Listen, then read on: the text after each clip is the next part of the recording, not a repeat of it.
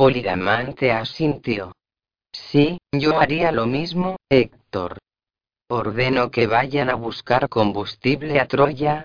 Inmediatamente y todo cuanto pueda arder, incluso la grasa corriente de cocina. Mientras te encargas de ello, yo convocaré una asamblea con los jefes, dije.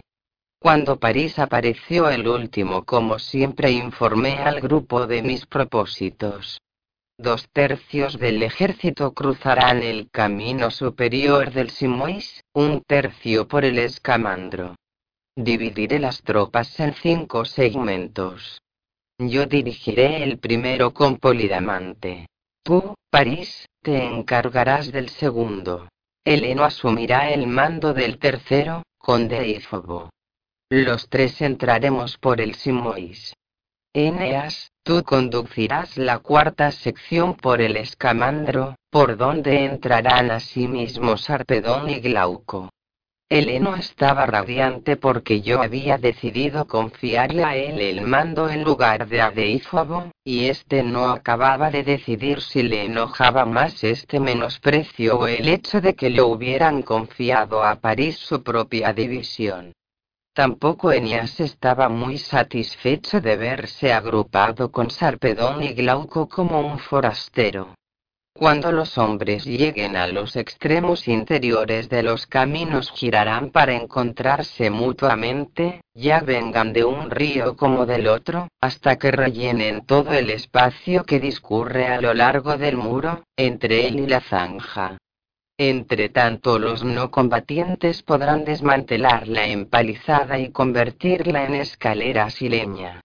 El fuego será nuestro mejor instrumento, pues con él derribaremos su muralla. De modo que nuestra primera tarea consistirá en provocar fuegos e impedir que sus defensores los apaguen. Entre los jefes se hallaba mi primo Asios, siempre reticente a cumplir órdenes. ¿Te propones abandonar la caballería, Héctor? preguntó con voz estentórea. Sí respondí sin vacilar. ¿Qué utilidad tiene? Lo último que necesitamos son caballos y carros en un espacio cerrado. ¿Y si atacáramos las entradas? Están demasiado defendidas, Asios. Tonterías. Resopló. Verás, voy a demostrártelo.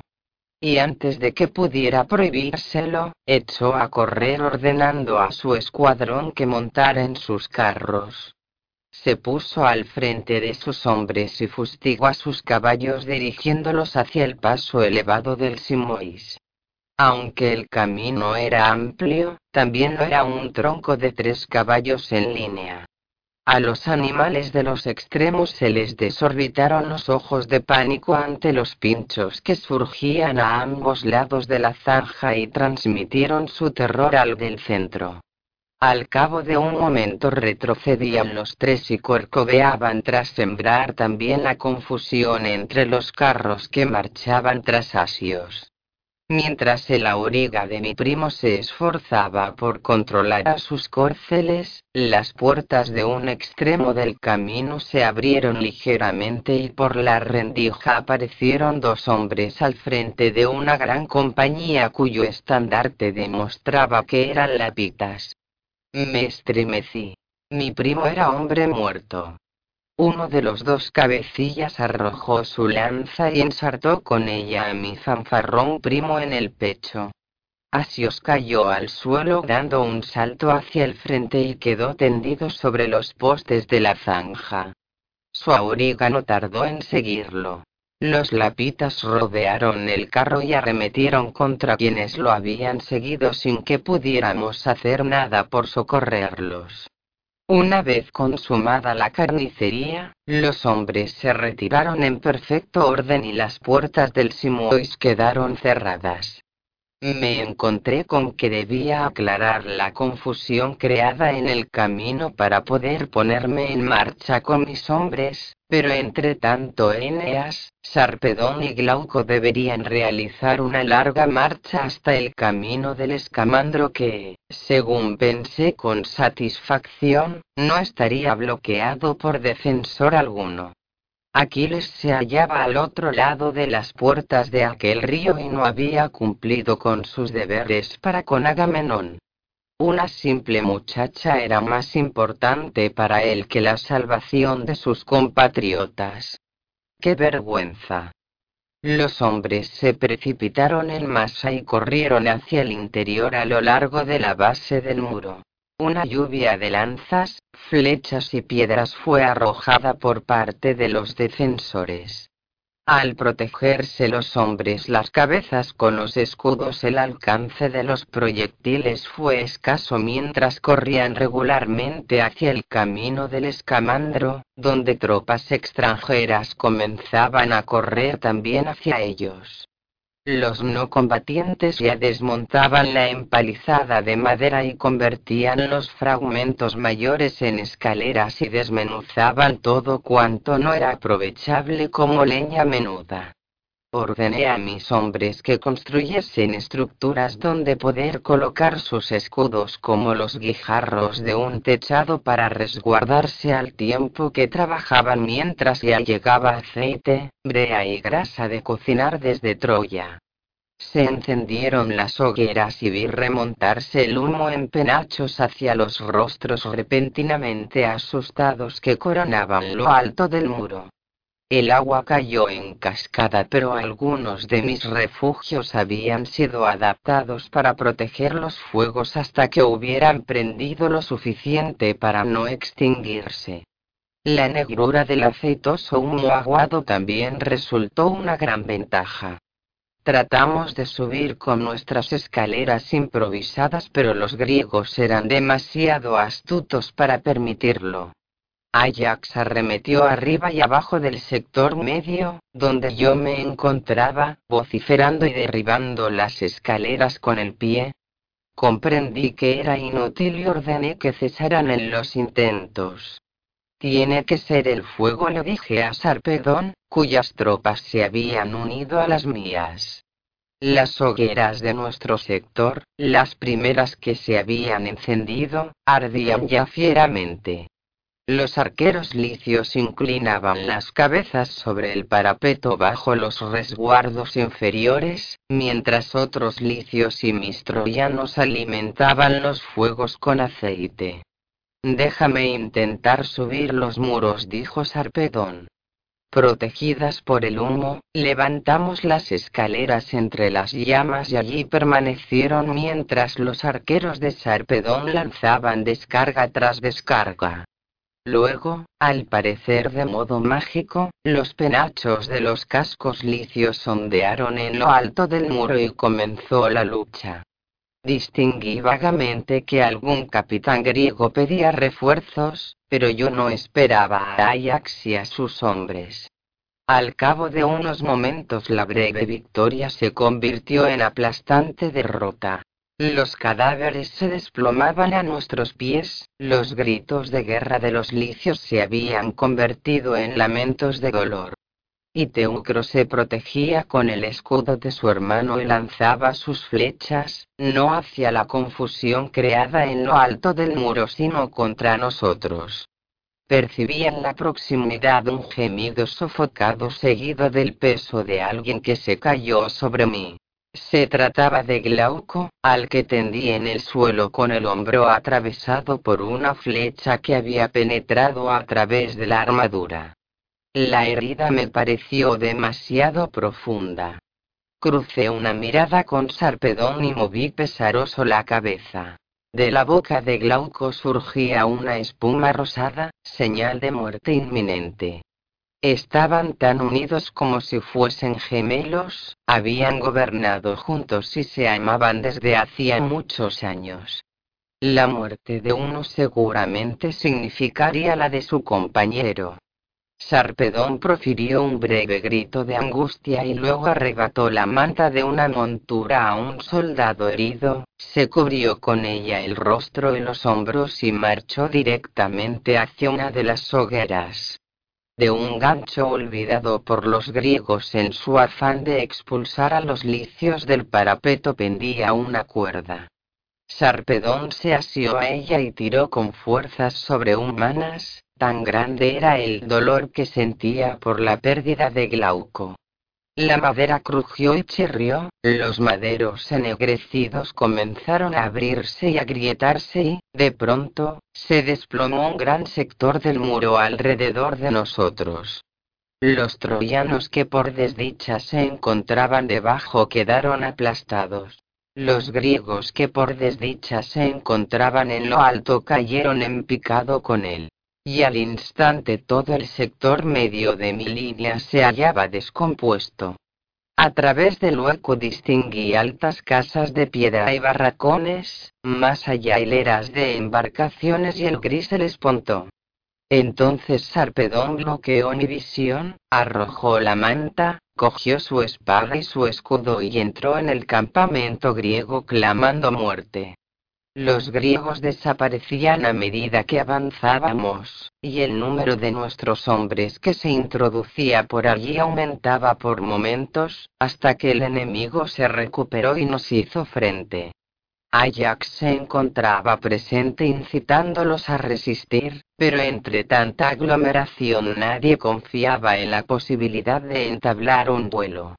De todos modos, la línea no cedía la mínima fracción. Idomeneo y Meriones acudieron con sus cretenses y mi hermano Alcato cayó. Vertí amargas lágrimas por él y maldije mi debilidad, aunque sentía más furia que pesar. Me esforcé por luchar mejor. Los rostros aparecían y desaparecían. Eneas, Idomeneo, Meriones, Menesteo, Ajax y Serpedón. Ya se veían muchos troyanos entre los licios y dárdanos. Eché una ojeada atrás y advertí que el hueco del muro era mucho más amplio. Solo los penachos morados nos impedían matarnos entre nosotros mismos, tan grande era la confusión y con tal dureza se discutía el terreno. Los hombres morían valerosamente y apuñados. Mis botas resbalaban sobre los cuerpos y había zonas donde la presión era tan enorme que los cadáveres permanecían erguidos, boquiabiertos y manando sangre de sus heridas. Me goteaba sangre ajena de los brazos y el pecho, que tenía empapados. Polidamante se materializó a mi lado. Héctor, te necesitamos. Hemos cruzado la brecha en gran número, pero los griegos ofrecen firme resistencia. Ve cuanto antes hacia el Simois, por favor. Me costó algún tiempo liberarme sin sembrar el pánico entre los que quedaban detrás, pero por fin estuve en condiciones de retroceder con sigilo hasta que pude seguir a lo largo del muro griego, animando a los hombres en mi camino, recordándoles que nuestra sería la victoria definitiva en el momento en que incendiásemos aquellas mil naves y los dejáramos sin esperanzas de huir en ellas. Alguien tropezó conmigo. El hombre estuvo a punto de abrirse la cabeza, salvo que al ponderar el golpe recibido lo descubrí sentado y riendo. ¿Por qué no miras por dónde vas? Me preguntó París. Lo miré atónito. Me sorprendes continuamente, París. Mientras los hombres sucumben por doquier, tú apareces por aquí sano y salvo tan tranquilo que te diviertes poniéndome la zancadilla. Ni siquiera aquellas palabras borraron la sonrisa de su rostro. Bien, si crees que voy a rogarte que me perdones, tendrás que pensártelo mejor, Héctor. Si no fuera por mí, no estarías aquí, esa es la pura verdad. ¿Quién escogió uno tras otro a los griegos más importantes para destinarles sus flechas? ¿Quién obligó a Diomedes a abandonar la lucha? Lo así por los largos y negros rizos y lo obligué a levantarse. Entonces escoge algunos más. Le grité entre dientes. Tal vez Ajax. ¿Qué te parece? París se escabulló con una mirada de odio y en aquel momento descubrí que parte de nuestra línea, ya en dificultades, era atacada por Ajax y su gran compañía de soldados. El frente de batalla en pleno había cambiado de dirección. Ahora luchábamos entre las casas, tarea difícil y peligrosa. Todos los edificios albergaban a griegos preparados para una emboscada. Pero los que se encontraban al descubierto retrocedían sin cesar hacia la playa y las naves. Ajax oyó mi grito de guerra y respondió con el suyo, tan famoso. A ellos. A ellos. Nos abrimos paso entre los innumerables cadáveres para encontrarnos mutuamente, yo con la lanza preparada. Luego, cuando casi estaba sobre él, se inclinó de repente y apareció con una piedra en las manos, uno de los calzos que se utilizaban para asegurar los barcos que recalaban en las playas. Mi lanza era inútil. La arrojé al suelo y desenvainé la espada, contando con mi velocidad superior para atacarlo primero. Mi adversario lanzó la piedra con todas sus fuerzas apuntando directamente a su objetivo. Sentí un dolor desgarrador cuando me alcanzó de pleno en el pecho, y me desplomé. Me pareció surgir de la rumorosa oscuridad a un mundo de terrible dolor. Sentí el sabor de la sangre en la boca, vomité al abrir los ojos, distinguí junto a mí el suelo ennegrecido por la sangre. Entonces volví a perder el sentido. La segunda vez que recobré el conocimiento el dolor no era tan intenso y uno de nuestros cirujanos se arrodillaba sobre mí. Me esforcé por incorporarme y él me ayudó. Tienes algunas costillas muy magulladas y varias venas rotas, príncipe Héctor, pero nada reviste gravedad, me dijo. Los dioses nos acompañan hoy. Logré articular apoyándome en él mientras me ayudaba a ponerme en pie. Cuanto más me movía, menor era el dolor que sentía, por lo que seguí en movimiento. Algunos de mis hombres me habían conducido más allá del camino del Simois, cerca de mi carro. Que Briones me sonreía. Te creímos muerto, Héctor. Devolvedme allí, dije mientras subía en el carro. Poder ser transportado fue una bendición, pero cuando llegué junto a la multitud tuve que apearme. Al considerarme muerto, mi ejército había comenzado a flaquear, pero en cuanto suficientes hombres se enteraron de que seguía con vida y que había vuelto a la lucha, se recuperaron. Volver a verme debió de representar un duro golpe para los griegos, que rompieron filas y huyeron entre las casas hasta que un jefe para mí desconocido consiguió detenerlos bajo la proa de una nave que se levantaba solitaria, una especie de mascarón de proa en sí misma, muy adelantada de la, al parecer, primera interminable hilera de naves puesto que se negaban a retirarse más lejos, habíamos doblegado a los griegos. Solo quedaban Ajax, Meriones y algunos cretenses para desafiarnos.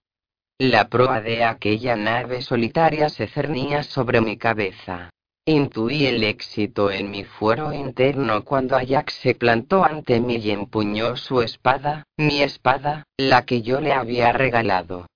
Arremetí contra él, que me esquivó limpiamente. De nuevo se repetía nuestro duelo, pero en esta ocasión nadie tenía la oportunidad de observarnos, alrededor de nosotros los demás luchaban con igual ferocidad. ¿De quién es ese barco? Pregunté entre dientes. Pertenecía a Protesilao, repuso jadeante. Lo incendiaré.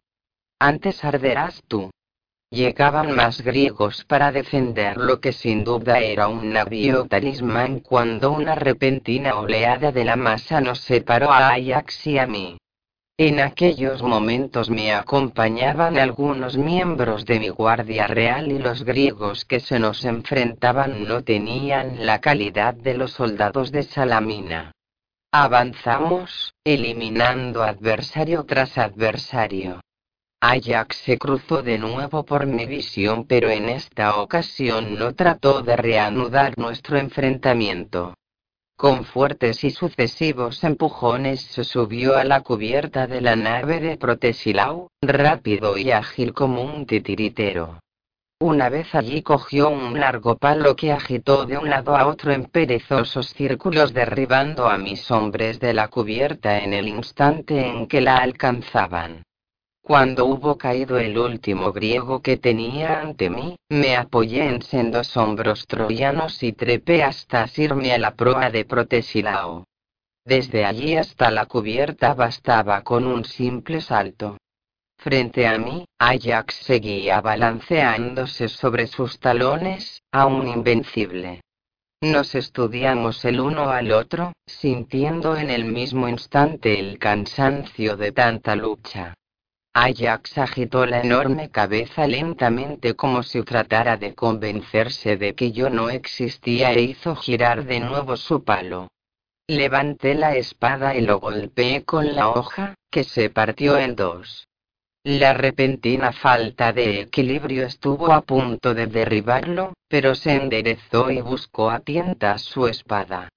Me escabullí hacia adelante, seguro de que él estaba acabado, pero de nuevo me demostró cuán gran guerrero era.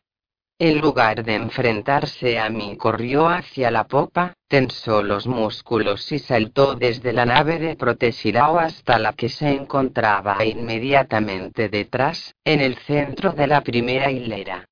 Lo abandoné. En mi fuero interno experimentaba un sentimiento de amor hacia aquel hombre, amor que sin duda también él compartía. El afecto mutuo nace entre amigos o enemigos. Sabía que los dioses no querían que nos matáramos el uno al otro, pues habíamos intercambiado regalos de duelo. Me incliné sobre la barandilla y divisé un mar de penachos morados troyanos. Dadme una antorcha. Alguien lanzó una hacia arriba. La cogí, me dirigí hacia el vacío mástil entre sus sudarios y dejé que el fuego lamiera amoroso las gastadas cuerdas y la astillosa y reseca madera.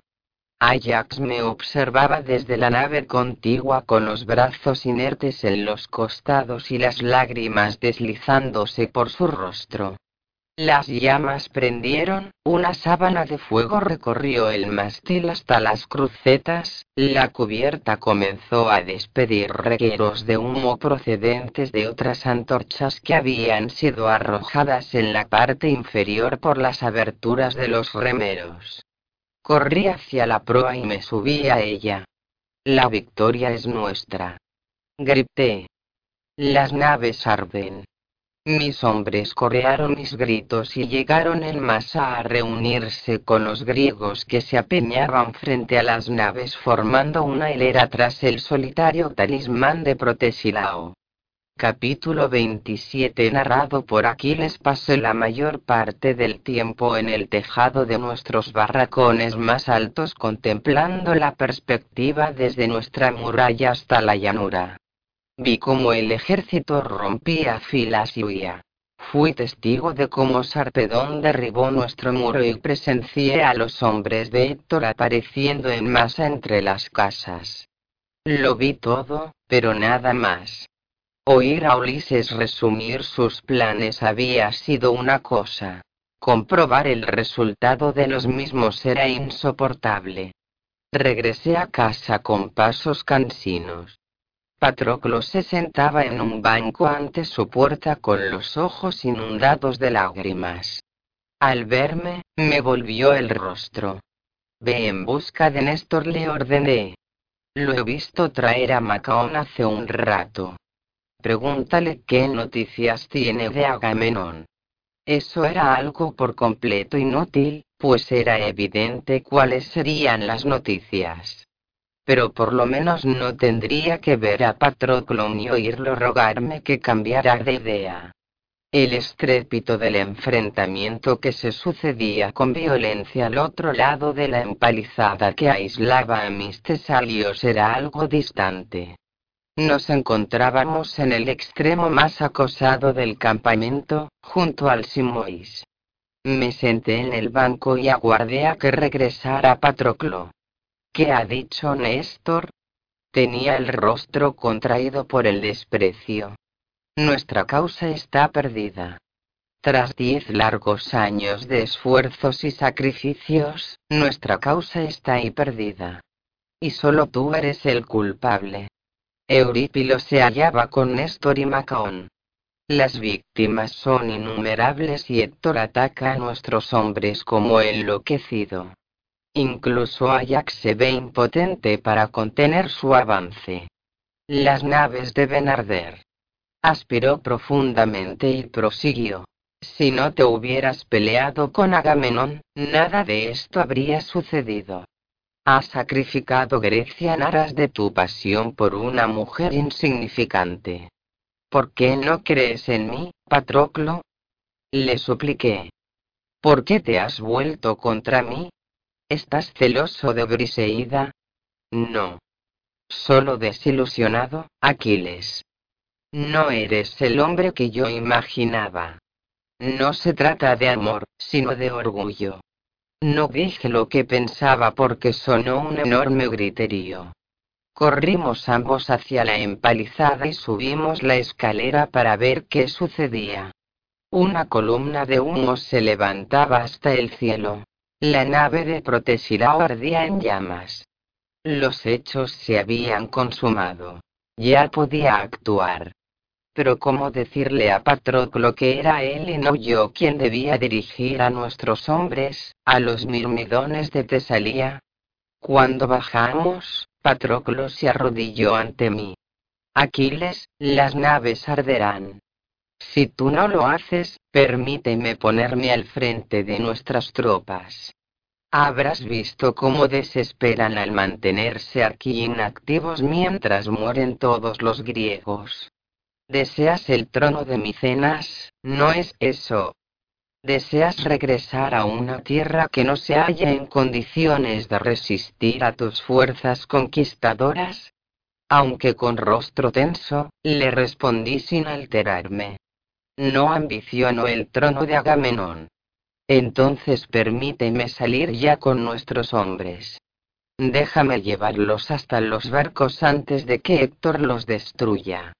Me permitía sentir secamente. Bien, llévatelos. Comprendo tus razones, Patroclo. Asume el mando. Mientras pronunciaba tales palabras comprendí cómo podría funcionar aún mejor el proyecto. Pero con una condición le dije al tiempo que lo ayudaba a levantarse que vistas mi armadura y hagas creer a los troyanos que es Aquiles quien se les enfrenta. Póntela y ven con nosotros. No puedo hacerlo, respondí. De modo que lo conduje al arsenal y lo ayudé a vestirse la áurea armadura que mi padre me había entregado de las arcas del rey Minos. Le venía demasiado grande, pero hice todo lo posible para adaptársela solapando las placas delanteras y posteriores de la coraza y acolchando el casco. Las grebas le llegaban hasta los muslos, lo que le permitía mayor protección que de costumbre. Y mientras nadie se le aproximara demasiado podría pasar por Aquiles. ¿Consideraría Ulises que había quebrantado con ello mi juramento? ¿O Agamenón? De ser así, peor para ellos. Haría cuanto pudiera para proteger a mi antiguo amigo, a mi amante, de cualquier peligro. Los cuernos habían sonado. Los mirmidones y otros tesalios estuvieron dispuestos con gran rapidez, lo que evidenció cuán deseosos se hallaban de entrar en la palestra. Acompañé a Patroclo a la zona de reunión mientras Automedonte corría a uncir mis caballos al carro. Aunque fuese de escasa utilidad dentro del campamento, era necesario que todos vieran llegar a Aquiles decidido a expulsar a los troyanos. Con la armadura de oro que yo raras veces vestía, todos creían que era yo. Pero ¿cómo era posible? Los hombres me aclamaban de manera ensordecedora, me contemplaban con el mismo afecto que siempre me habían mostrado. ¿Cómo era posible cuando incluso Patroclo se había vuelto contra mí? Me protegí los ojos con la mano, alcé la mirada al sol y descubrí que estaba próximo al horizonte. Bien. El engaño no tendría que durar demasiado. Patroclo estaría a salvo. Automedonte ya estaba dispuesto. Patroclo montó en el carro. Queridísimo primo le dije poniéndole la mano en el brazo, confórmate con expulsar a Héctor del campamento. Hagas lo que hagas, no lo persigas hasta la llanura. ¿Está claro? Perfectamente dijo liberándose de mi contacto. Automedonte chasqueó la lengua y los caballos se dirigieron hacia la puerta que comunicaba nuestra empalizada con el terreno principal del campamento mientras yo subía hasta el techo de los barracones para observar lo que sucedía. La lucha proseguía con violencia frente a la primera hilera de naves y Héctor parecía invencible situación que cambió al instante cuando se unieron a los troyanos los 15.000 nuevos efectivos por la parte del escamandro, dirigidos por un personaje que lucía una armadura dorada y marchaba en carro también áureo tirado por tres caballos blancos. Aquiles. Aquiles. Oí gritar mi nombre a ambos lados, una sensación tan extraña como incómoda. Pero aquello bastó. En el instante en que los soldados troyanos distinguieron al personaje que viajaba en el carro y oyeron pronunciar aquel nombre, se transformaron de victoriosos en derrotados y echaron a correr. Mis mirmidones habían salido sedientos de sangre y cayeron sobre los rezagados con uñas y dientes para reducirlos sin misericordia mientras yo lanzaba mi grito de guerra y los apremiaba. El ejército de Héctor se precipitó por el paso elevado del Simois. Me prometí que nunca más un troyano volvería a poner los pies en nuestro campamento. No me convencería de ello ni la más astuta treta que Ulises pudiera imaginar. Descubrí que estaba llorando sin saber por quién y por mí, por Patroclo, por todos los soldados griegos que habían encontrado la muerte. Ulises había logrado hacer salir a Héctor de la ciudad, pero a un precio increíble. Solo podía rogar que por lo menos él hubiera perdido tantos hombres como nosotros. Oh dioses. Patroclo persiguió a los troyanos hasta la llanura. Cuando comprendí lo que se proponía me dio un vuelco el corazón. Dentro del campamento la aglomeración había impedido que cualquiera se aproximase lo suficiente para comprobar el engaño, pero en la llanura todo era posible.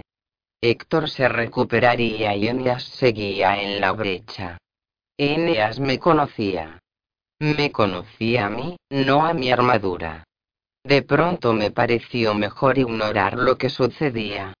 Abandoné mi puesto de observación y me senté en el banco ante la puerta de mi casa en espera de que alguien acudiera. El sol llegaba a su ocaso y las hostilidades cesarían. Sí, no le sucedería nada. Sobreviviría, tenía que sobrevivir. Sonaron unas pisadas y vi aproximarse a Antíloco, el hijo menor de Néstor. Lloraba y se retorcía las manos. Muy revelador, muy revelador. Intenté decirle algo pero descubrí que se me pegaba la lengua al paladar, tuve que esforzarme por formular la pregunta. ¿Ha muerto Patroclo? Antíloco sollozó ruidosamente. Aquiles, su pobre y desnudo cadáver yace entre una hueste de troyanos. Héctor viste tu armadura y se jacta de ello ante nosotros. Los mirmidones están desolados, pero no permitirán que Héctor se aproxime al cadáver, aunque ha jurado a voz en grito que Patroclo alimentará a los perros de Troya. Me levanté con rodillas temblorosas y me desplomé entre el polvo donde Patroclo se había arrodillado para rogarme. Era algo absolutamente irreal. Sin embargo, tenía que ser real. Yo sabía que sucedería. Por un momento me sentí imbuido del poder de mi madre y oí el vaivén de las olas. La llamé por su nombre, aunque la odiaba. Antíloco apoyó mi cabeza en su regazo y sus cálidas lágrimas cayeron en mi brazo mientras me acariciaba la nuca. Él no lo comprendía, murmuré. Se negaba a comprender. Nunca se me hubiera ocurrido. Entre todos, ¿cómo podía él imaginar que yo desertaría de mi puesto? Me lo hicieron jurar. Murió considerándome más orgulloso que Zeus. Murió despreciándome. Y ahora nunca podré explicárselo. Ah, Ulises, Ulises. Antíloco interrumpió su llanto. ¿Qué tiene que ver Ulises con todo esto, Aquiles? Se asombró. De pronto recordé, agité la cabeza para despejar mis pensamientos y me puse en pie, Juntos caminamos hasta la entrada practicada en el muro de la empalizada. ¿Creíste que podría suicidarme? Le pregunté. No por mucho tiempo. ¿Quién lo hizo? Fue Héctor. Héctor viste su armadura, pero existen ciertas dudas acerca de quién lo mató. Cuando los troyanos se volvieron para enfrentarse a nosotros en la llanura, Patroclo se apeó de su carro y entonces tropezó. La armadura lo mató, era demasiado grande para él. Nunca lo sabremos. Fue atacado por tres hombres. Héctor lo remató, pero quizá ya estuviera muerto, aunque no desangrado. Patroclo acabó con Sarpedón y cuando Eneas acudió en ayuda de los troyanos reconocieron que era un impostor, se enfurecieron ante el engaño sufrido y se recuperaron extraordinariamente tras divulgarse la noticia. Entonces Patroclo mató a Quebriones, el auriga de Héctor. Poco después se apeó y tropezó. Arremetieron contra él como chacales sin darle tiempo a levantarse y no tuvo la oportunidad de defenderse. Héctor le despojó de su armadura, pero antes de que pudiera hacerse con el cadáver se presentaron los mirmidones. Ajax y Menelao aún luchan para mantenerlo a salvo. Debo acudir en su ayuda. No puedes hacerlo, Aquiles. El sol se está poniendo. Cuando llegues allí todo habrá acabado. Tengo que ayudarlos.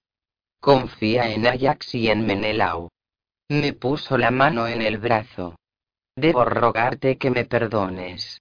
¿Por qué? Por haber dudado de ti.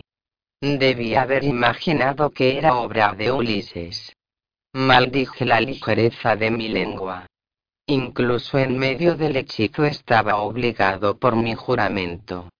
No debes decírselo a nadie, antíloco, ¿has comprendido?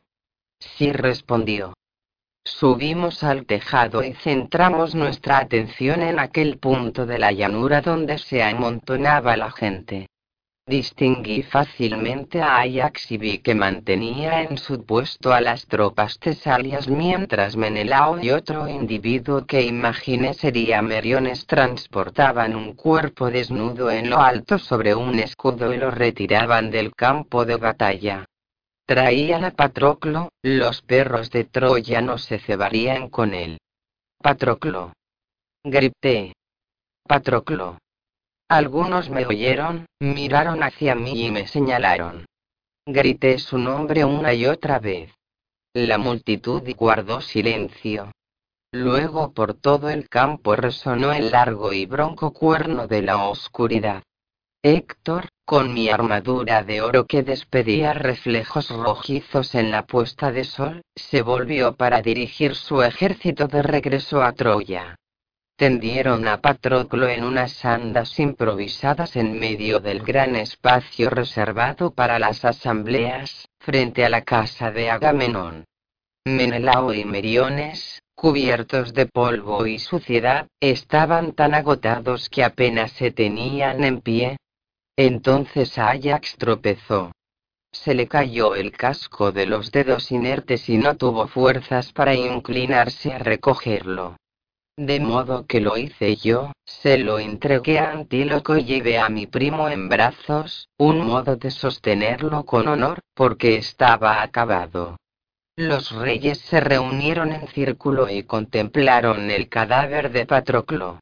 Sus heridas eran estocadas canallescas, tenía una bajo el brazo, donde la coraza se había abierto, otra en la espalda y otra en el vientre, donde la lanza se había hundido tan profundamente que le asomaban los intestinos. Comprendí que aquel había sido el golpe inferido por Héctor, pero pensé que el impacto mortal se lo había producido quien le hubiera atacado por la espalda. Una de sus manos pendía por el borde de las andas. La cogí en la mía y me arrodillé junto a él en el suelo. Márchate, Aquiles. Dijo Automedonte. No, este es el lugar que me corresponde. Cuida de Ajax por mí y ordena que vengan las mujeres para bañar a Patroclo y amortajarlo. Permanecerá aquí hasta que yo mate a Héctor y prometo que a sus pies, en su tumba, arrojaré los cadáveres de Héctor y de doce jóvenes nobles troyanos. Su sangre pagará al guardián del río cuando Patroclo quiera cruzarlo. Poco después llegaron las mujeres para limpiar a Patroclo. Lavaron sus enmarañados cabellos, cerraron las heridas con bálsamos y ungüentos de tenue perfume y eliminaron suavemente las enrojecidas marcas de lágrimas que rodeaban sus ojos de mirada fija. Por todo ello me sentí muy agradecido. Cuando nos lo devolvieron tenía los párpados cerrados. Durante el transcurso de la noche permanecí sosteniendo su mano, con la única sensación consciente de la desesperación de un hombre cuyo último recuerdo del amado estaba repleto de odio. Dos sombras estaban ahora sedientas de mi sangre. Ifigenia y Patroclo. Ulises se presentó cuando despuntaba el sol, con dos copas de vino aguado y una bandeja de pan de cebada. Come y bebe, Aquiles. No lo haré hasta que cumpla la promesa que le hice a Patroclo.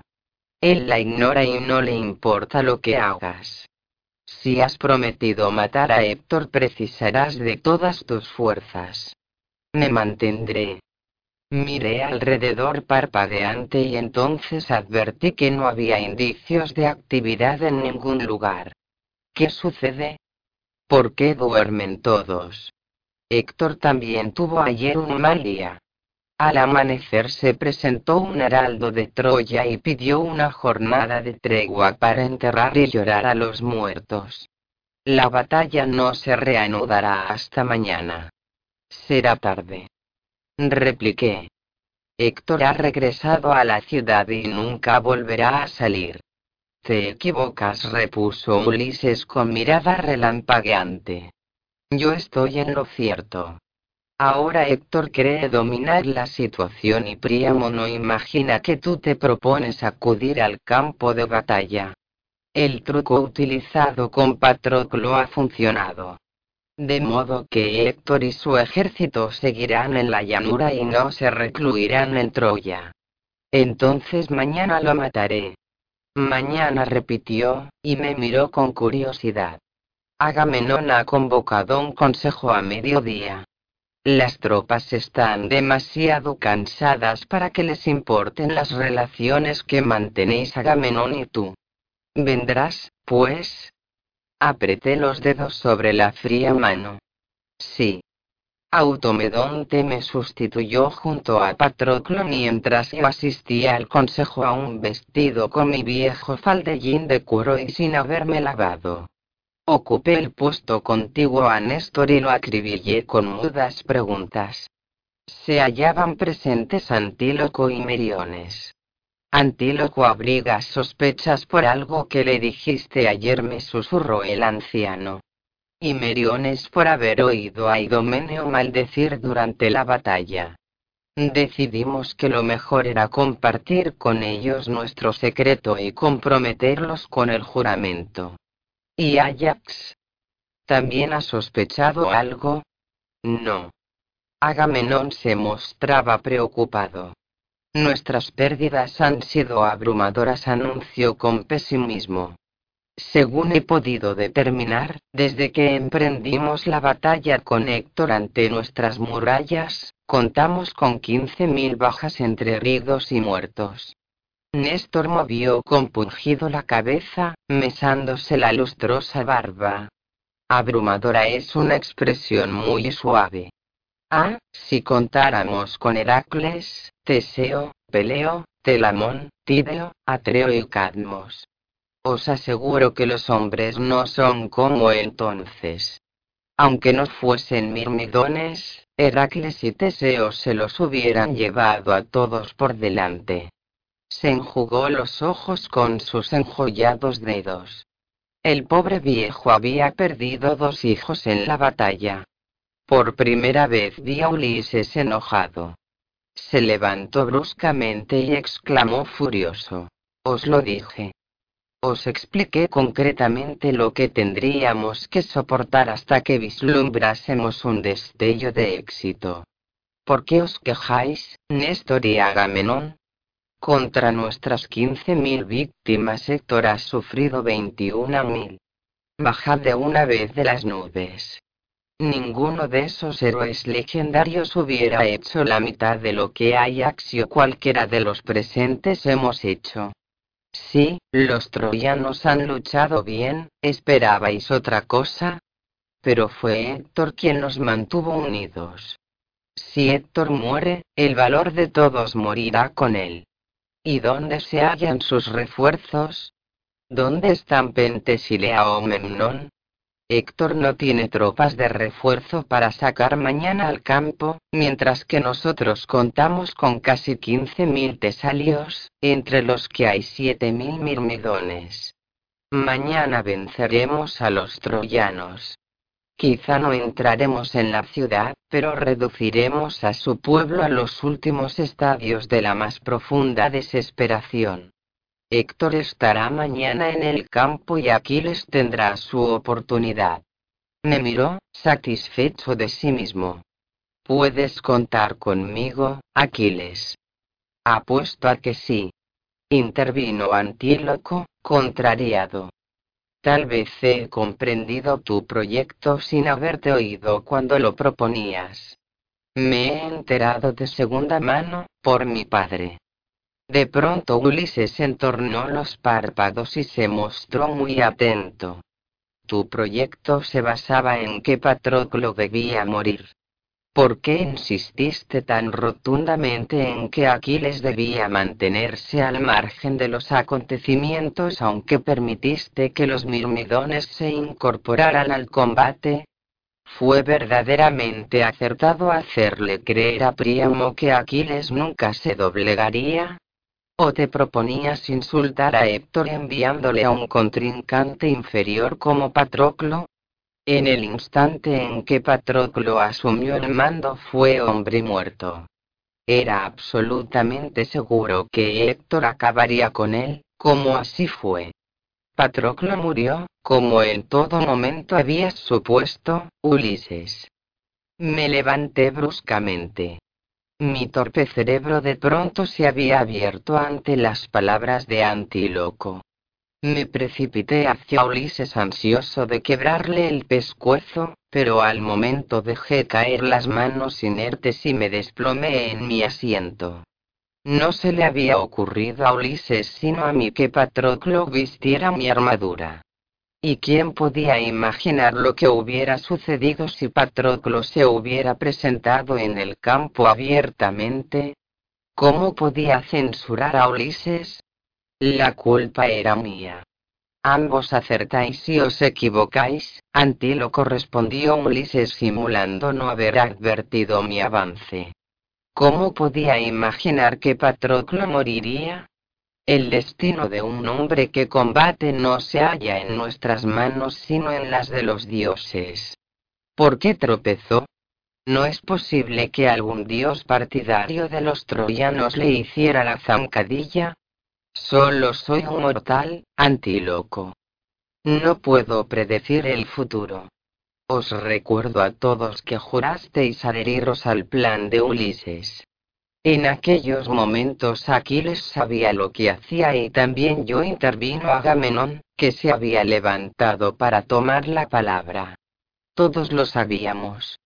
No fuimos coaccionados, hechizados ni engañados. Decidimos asumir el proyecto de Ulises porque no teníamos mejor alternativa y tampoco era probable que se nos ocurriese. Habéis olvidado cómo nos irritábamos y maldecíamos al ver a Héctor a buen recaudo tras las murallas de Troya. Habéis olvidado que es Príamo quien gobierna Troya y no Héctor. Todo esto fue ideado para enfrentarnos a Príamo, no a Héctor. Sabíamos lo que representaría y decidimos asumirlo. No hay más que decir. Me miro gravemente. Estad dispuestos para la batalla mañana al amanecer. Convocaré una asamblea pública y te devolveré a Briseida frente a nuestros oficiales. También juro que no he mantenido relaciones sexuales con ella. ¿Está claro? Cuán viejo se veía y cuán cansado. Los cabellos que apenas estaban salpicados de canas hacía diez años ahora mostraban amplias franjas plateadas entre su negrura y a ambos lados de su barba se extendían dos blanquísimas franjas. Apoyado en Antíloco, aún tembloroso, regresé fatigado al lado de Patroclo. Me senté sobre el polvo, junto a las andas, y cogí la rígida mano que aún sostenía Automedonte. La tarde transcurrió gota a gota en el pozo del tiempo. Mi pesar se iba disipando pero mi sensación de culpabilidad jamás desaparecería. La pena es algo natural. La culpabilidad se la inflige uno mismo. El tiempo cura el dolor, pero solo la muerte puede sanar la culpabilidad. Tales eran las cosas en las que yo pensaba. El sol se ponía, líquido, suave y rosado por la lejana playa del Helesponto cuando alguien acudió a interrumpirme. Era Ulises, con el rostro oscurecido por las sombras, hundidos los ojos y las manos colgando a los costados. Con un profundo suspiro se agachó en el polvo junto a mí, enlazó las manos sobre las rodillas y se apoyó en los talones. Durante largo rato no cruzamos palabra, sus cabellos eran como llamaradas entre los restos del sol, su perfil estaba ribeteado de puro ámbar contra el polvo. Pensé que tenía un aire divino. ¿Qué armadura llevarás mañana, Aquiles? Me preguntó. La de bronce ribeteada de oro. Me parece excelente. Pero quisiera obsequiarte con una mejor. Se volvió y me miró con gravedad. ¿Qué piensas de mí?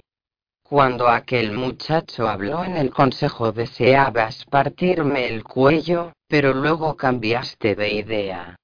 Opino igual que siempre, que solo alguna generación futura será capaz de juzgarte. Tú no perteneces a nuestros tiempos. Inclinó la cabeza y jugueteó con el polvo. Por mi culpa has perdido una preciosa armadura que Héctor exhibirá muy complacido confiando en eclipsarte en todos los terrenos. Pero tengo otra de oro que te irá perfectamente y que perteneció a Minos. ¿La aceptarás? Lo miré con curiosidad. ¿Cómo llegó a tu poder? Trazaba garabatos en el suelo. Sobre uno de ellos dibujó una casa en otro, un caballo. En el tercero, un hombre. Listas de tenderos. Néstor tiene símbolos propios de tenderos. Frunció el entrecejo y borró sus dibujos con la palma de la mano. No, los símbolos no bastan. Necesitamos algo más, algo con lo que podamos transmitir ideas, pensamientos informes, alas en la mente y ¿has oído murmurar de mí a los chismosos? Dicen que no soy un verdadero hijo de Laertes, que fui concebido en su esposa, mi madre, por Sísifo. Sí, los he oído. Es cierto, Aquiles. Y algo estupendo por añadidura. Si Laertes hubiera sido mi padre, Grecia hubiera sido más pobre. Yo no he reconocido abiertamente tal paternidad porque mis nobles me habrían despojado del trono en un abrir y cerrar de ojos. Pero me desvío de la cuestión. Solo deseaba hacerte comprender que la armadura fue conseguida por medios deshonestos. Sísifo se la robó a Deucalión de Creta y se la entregó a mi madre como muestra de su amor. ¿Llevarás algo conseguido de forma poco honrada? Gustosamente. Entonces te la entregaré al amanecer. ¿Algo más y qué? No digas que yo te la he dado.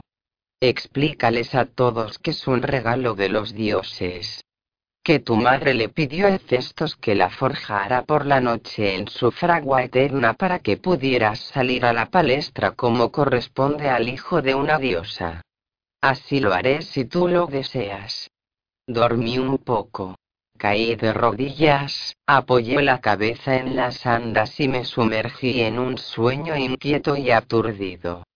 Ulises me despertó poco antes de despuntar el alba y me condujo a su casa, donde, sobre la mesa, se encontraba un gran bulto envuelto en un paño de hilo. Lo descubrí con escaso entusiasmo, imaginando que se trataría de un excelente equipo de artesanía, sin duda de oro, pero en modo alguno comparable con el que Héctor ahora vestía. Mi padre y yo siempre habíamos supuesto que era la mejor armadura que Minos poseía. Tal vez así fuera, pero el equipo que Ulises me regalaba era mejor. Di unos golpecitos con los nudillos en el impecable material y advertí que producía un sonido sordo, consistente, totalmente distinto del tintineo producido por múltiples capas de material. Volví el escudo enormemente pesado con curiosidad y descubrí que no era como otros, gruesos y con múltiples capas. Parecía formado tan solo por dos, una placa exterior de oro que cubría otra de un material gris oscuro que no despedía ningún reflejo ni destello a la luz de la lámpara. Yo había oído hablar de ello pero solo lo había visto en la empuñadura de mi lanza viejo pelión. Lo llamaban hierro reforzado. Mas no suponía que existiera en cantidad suficiente para fabricar una armadura completa de aquellas dimensiones. Cada elemento estaba formado del mismo metal, y a su vez chapado en oro. Dédalo lo fabricó hace 300 años, dijo Ulises. Es el único hombre en la historia que sabía cómo endurecer el hierro, convertirlo en el crisol con arena para que la absorbiera en parte y se endureciera más que el bronce. Recogió fragmentos de hierro en bruto hasta que tuvo suficiente material para fundir este equipo e incorporó el oro posteriormente. Si una lanza rasga la superficie, el oro puede ser alisado. Fíjate. Las figuras están fundidas en el hierro, no formadas en el oro. ¿Perteneció a Minos? Sí, al Minos que con su hermano Radamanto y tu abuelo Eaco residen en el Hades para juzgar a los muertos cuando se reúnen en las playas del Aqueronte. Te lo agradezco enormemente. Cuando concluyan mis días y deba presentarme ante aquellos jueces, recupera la armadura y entrégasela a tu hijo. Ulises se echó a reír. ¿A Telémaco? No, siempre le quedará grande. Dásela al tuyo. Querrán enterrarme con ella. Tú debes preocuparte de que Neoptólemo la reciba. Enterradme con una túnica. Como desees, Aquiles. Automedonte me ayudó a vestirme para la guerra mientras las mujeres de la casa se volvían contra un muro y murmuraban rezos y hechizos para protegerme del mal e infundirle fuerzas a la armadura. Cuando me movía despedía reflejos tan brillantes como el propio helio. Agamenón habló ante la asamblea de oficiales de nuestro ejército, que permanecían con rostros impasibles. Luego me llegó el turno de aceptar la parte de humillación imperial. Tras lo cual Néstor me devolvió a Briseida. No se veía ni rastro de Criseida, pero no creí que la hubieran enviado a Troya. Por fin nos dispersamos para ir a comer, lo que me pareció una pérdida de tiempo precioso. Briseida marchaba junto a mí en silencio, erguida la cabeza. Parecía enferma y agotada, más trastornada que cuando ambos salimos de las calcinadas ruinas del Irneso. Al entrar en el recinto de los mirmidones pasamos junto a las andas donde reposaba Patroclo, que había sido trasladado allí por causa de la asamblea. Briseida se estremeció al verlo. Vámonos, Briseida. ¿Salió a luchar en tu puesto? Sí, lo mató Héctor. La miré al rostro buscando una señal de indulgencia. Me sonrió con profundo amor. Queridísimo Aquiles, estás tan cansado. Sé cuánto significaba para ti, pero te afliges demasiado. Murió despreciándome. Despreció nuestra amistad. Entonces no te conocía realmente. Tampoco a ti puedo explicarte nada. No es necesario. Hagas lo que hagas estará bien, Aquiles. Marchamos a lo largo de los pasos elevados y formamos filas en la llanura entre la húmeda y naciente luz solar. El aire era suave, corría una brisa similar a la caricia de la lana cardada antes de hilarla. Ellos se encontraban enfrente, hilera tras hilera, como debían de vernos a nosotros. La emoción me formaba un nudo en la garganta. Apretaba con fuerza los nudillos sobre el gastado mango negro de viejo pelión. Había entregado a Patroclo mi armadura, pero no mi lanza. Héctor apareció majestuoso por el ala derecha en un carro tirado por tres sementales negros, balanceándose ligeramente con el movimiento del vehículo y luciendo de manera excelente mi armadura. Advertí que había añadido el color escarlata al dorado que formaba el penacho del casco. Se detuvo frente a mí y nos miramos con avidez en un desafío implícito. Ulises había ganado su apuesta. Solo uno de los dos saldría con vida del campo y ambos lo sabíamos. El silencio era singular. No se percibía un solo sonido, ni el resoplido de un caballo ni el tintineo de un escudo, mientras aguardábamos a que comenzase el redoble de tambores y el estrépito de los cuernos. La nueva armadura me resultaba muy pesada, tardaría algún tiempo en acostumbrarme a ella, en aprender el mejor modo de maniobrar llevándola. Héctor debería esperar. Sonaron los tambores, los cuernos retumbaron y la hija del destino hundió sus tijeras en la franja de terreno desnudo que nos separaba a Héctor y a mí. Cuando lancé mi grito de guerra Automedonte ya lanzaba al galope mi carro, pero Héctor viró bruscamente y se alejó entre sus líneas antes de que pudiéramos encontrarnos. Comprendí que no tenía ninguna esperanza de seguirlo, aunque lo deseara tras quedarme bloqueado por una bullente masa de soldados de infantería. Lancé mandobles a diestro y siniestro y vertí la sangre de los troyanos sin sentir nada más que la fascinación de matar. Ni siquiera importaba el juramento que le hice a Patroclo. Distinguí el familiar grito de guerra y divisé otro carro que se abría camino entre la muchedumbre. Eneas se abalanzaba fríamente, conteniendo su furia al encontrarse frente a los mirmidones que esquivaba claramente.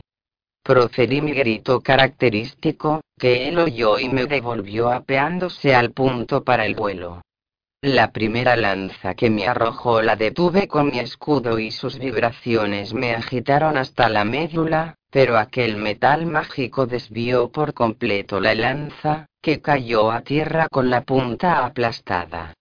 Viejo Pelión voló, alto y certero, formando un hermoso arco sobre las cabezas de los hombres que nos separaban. Eneas advirtió que la punta se aproximaba a su garganta, alzó el escudo y se agachó. Mi querida lanza atravesó limpiamente el cuero y el metal por encima de su cabeza, derribó el escudo e inmovilizó a Eneas debajo. Desenvainé la espada y me abrí paso entre mis hombres, empeñado en alcanzarlo antes de que pudiera escabullirse. Sus dárdanos habían retrocedido ante nuestra carga y yo ya sonreía de triunfo cuando fui víctima de una oleada, de ese frustrante y enloquecedor fenómeno que sucede de modo ocasional cuando una masa humana se apiña densamente.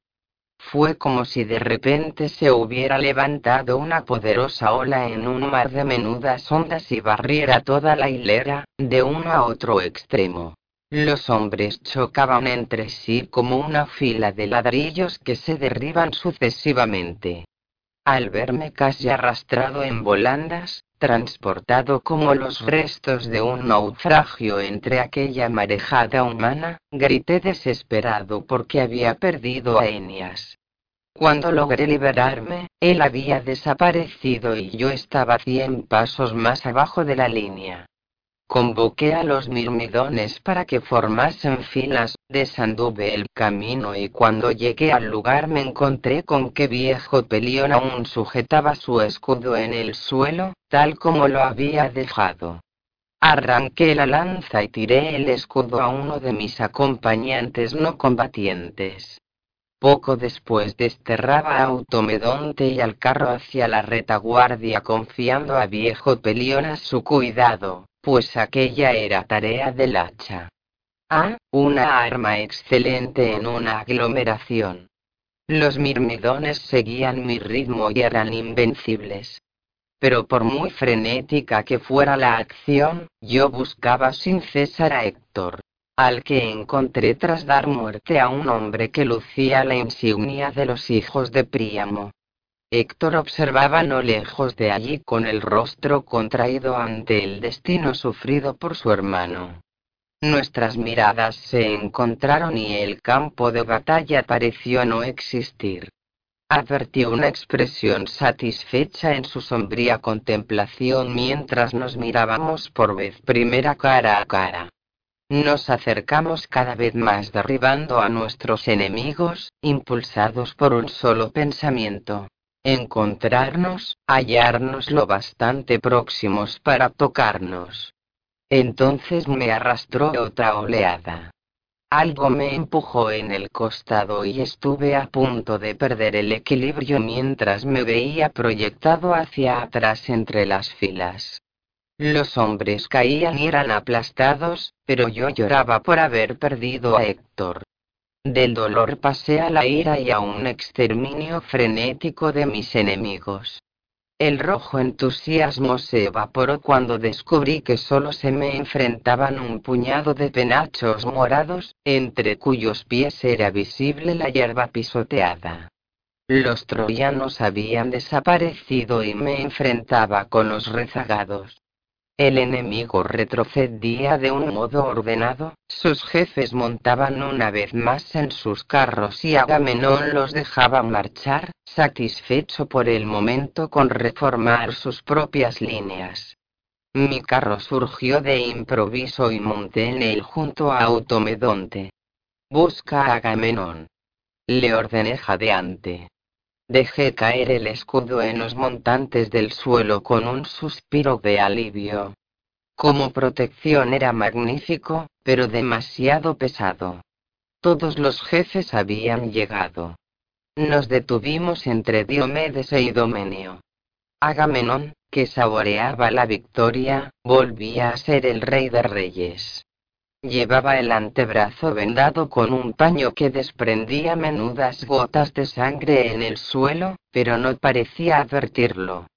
Están en franca retirada, decía Ulises. Sin embargo, no se ven indicios de que pretendan refugiarse dentro de la ciudad, por lo menos todavía. Héctor cree que aún existen posibilidades de vencer. No es necesario apresurarse. Miró a Agamenón como quien acaba de tener una brillante idea. ¿Y si hiciéramos lo que hemos hecho durante nueve años, señor? Dividir en dos nuestro ejército y tratar de abrir una cuña entre sus filas. A un tercio de legua desde aquí, el escamandro forma un inmenso recodo y se interna hacia los muros de la ciudad. Héctor ya ha tomado ese camino. Si podemos hacer que se extiendan por el cuello del recodo, podríamos utilizar el segundo ejército para empujar a la mitad de ellos por lo menos hasta el bucle del meandro, mientras que el resto de nosotros sigue conduciendo a la otra mitad en dirección a Troya.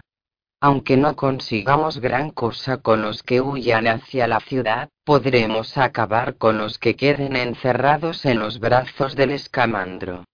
Era un plan excelente y Agamenón no tardó en comprenderlo.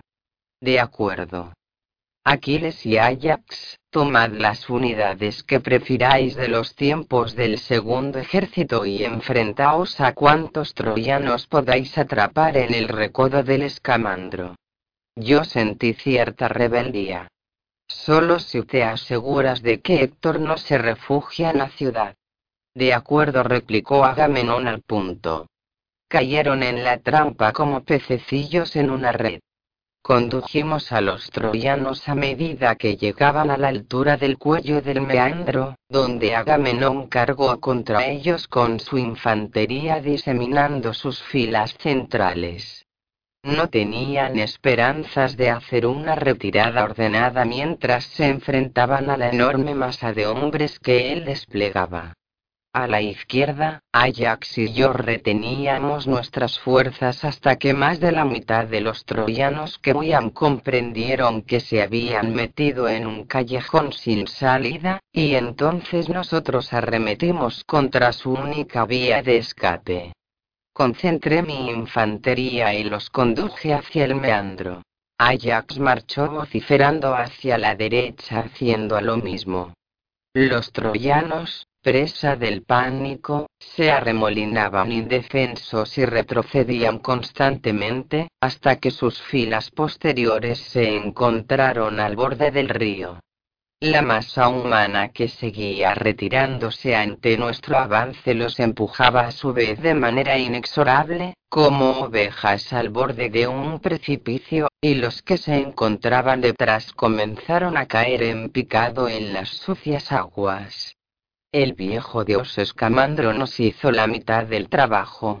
Mientras Ajax y yo los derribábamos hachazos entre sus clamores de misericordia, se ahogaban a centenares en sus aguas.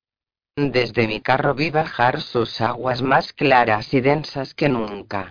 El río se hallaba en plena crecida. Los que resbalaban en la orilla no podían confiar en recobrar el equilibrio para luchar contra la corriente puesto que se hallaban obstaculizados por la armadura y el pánico. Pero ¿por qué se hallaba el escamandro en plena crecida si no había llovido? Dediqué unos instantes a contemplar el monte Ida. El cielo que lo dominaba estaba cargado de nubes tormentosas y grandes cortinas de lluvia caían pesadamente por las estribaciones posteriores de Troya, asaeteándolas con sus descargas. Le entregué viejo pelión a Automedonte y me apé del carro empuñando el hacha, el escudo pesaba de tal modo que no podía resistirlo. Tendría que arreglármelas sin él y no contaba con Patroclo para asistirme. Pero antes de internarme en la palestra pensé en llamar a uno de nuestros auxiliares no combatientes, pues le debía a Patroclo los doce jóvenes troyanos de noble cuna para su tumba, y fácilmente se hallarían concentrados entre tal confusión.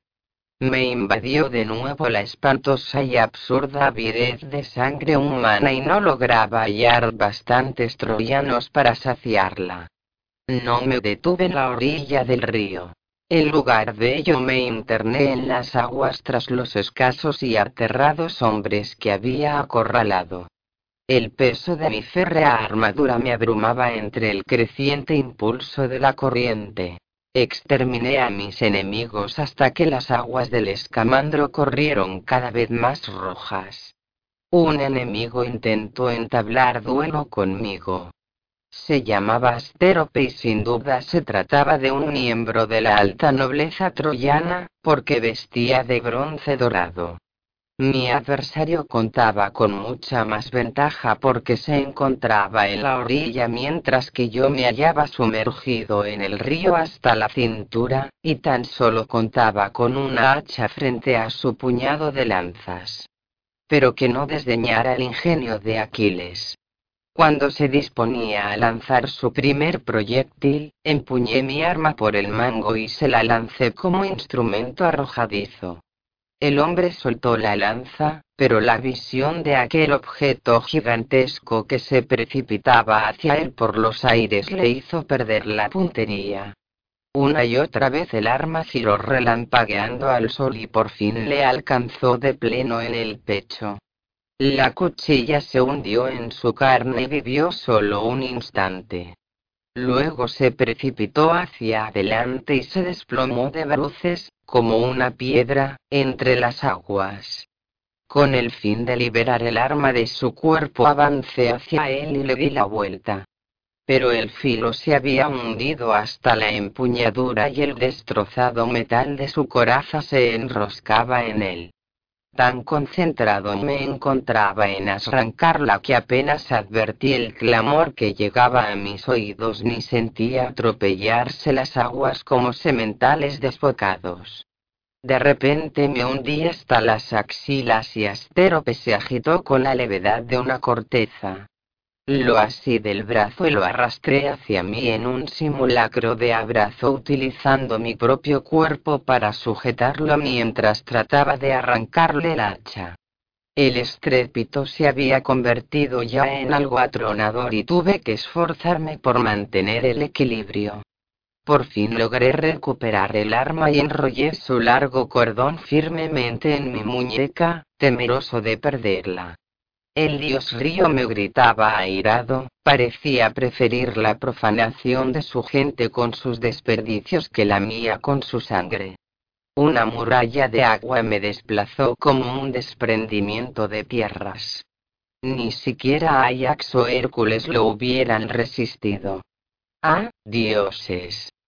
Distinguí una rama que sobresalía de un olmo y salté para asirme a ella. Mis dedos tropezaron con sus hojas y me esforcé por remontar los enormes palmos que me separaban de ella, hasta que logré aferrarme a la sólida madera, pero la rama se inclinó bajo mi peso y yo caí de nuevo en el torrente. Por un instante el muro de agua se cernió sobre mí como un brazo acuático proyectado por el dios, luego la arrojó sobre mi cabeza con toda la furia que logró reunir. Aspiré una última y gran bocanada de aire antes de que el mundo se convirtiera en un elemento líquido, antes de verme repentinamente empujado y arrastrado en cien direcciones por fuerzas muy superiores a las mías. Sentía el pecho a punto de estallarme mientras me aferraba con ambas manos a la rama del árbol, y recordé angustiado el sol y el cielo y lloré en mi fuero interno ante la amarga ironía de verme derrotado por un río. Había malgastado demasiadas energías afligiéndome por Patroclo y con mis ansias de matar troyanos, y aquella férrea armadura era mortal para mí. Pese a mis ruegos a la de que vivía en el olmo, el agua pasaba sobre mi cabeza sin cesar.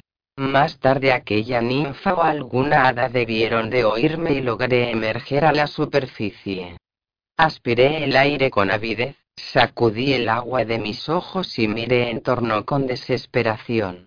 La orilla, antes tan próxima, había desaparecido.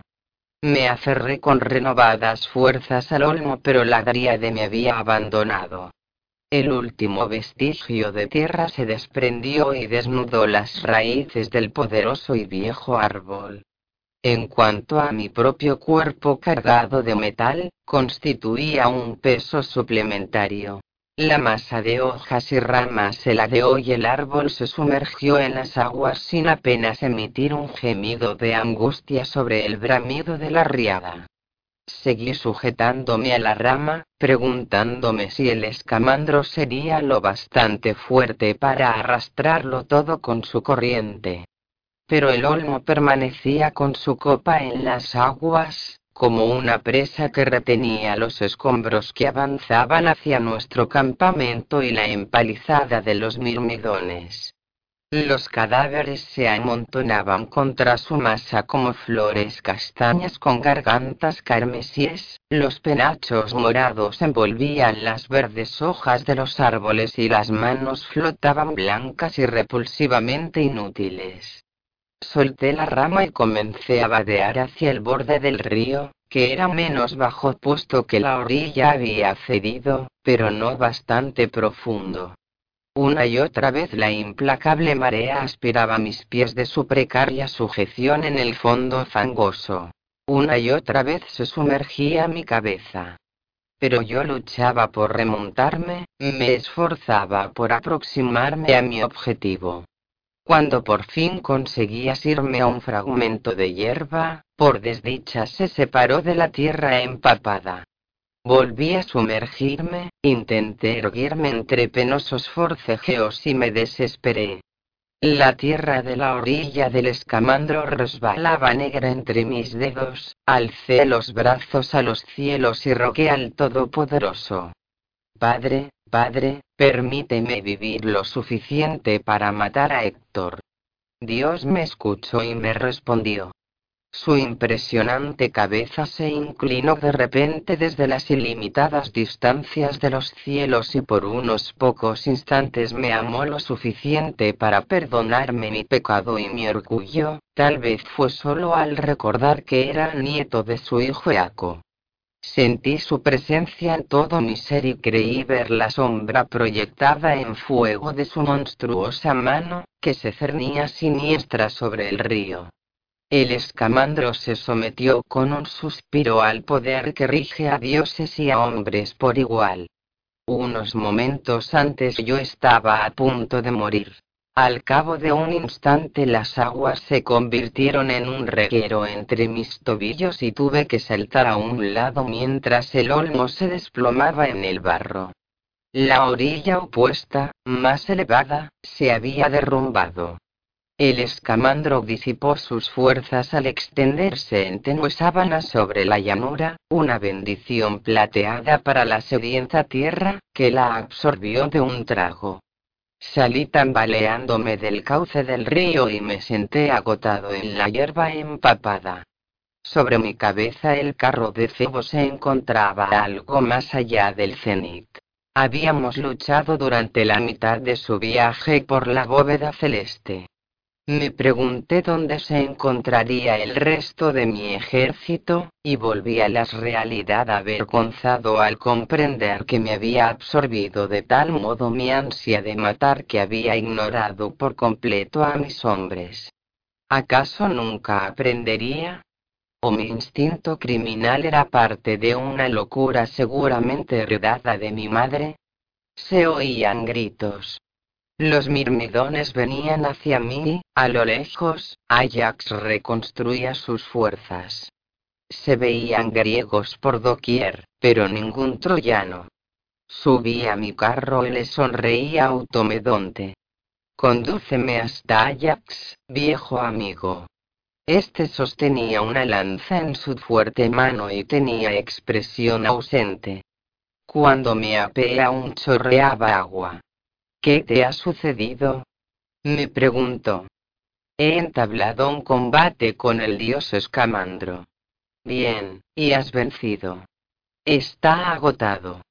¿Cuántos troyanos han sobrevivido a nuestra emboscada? Pocos repuso con serenidad.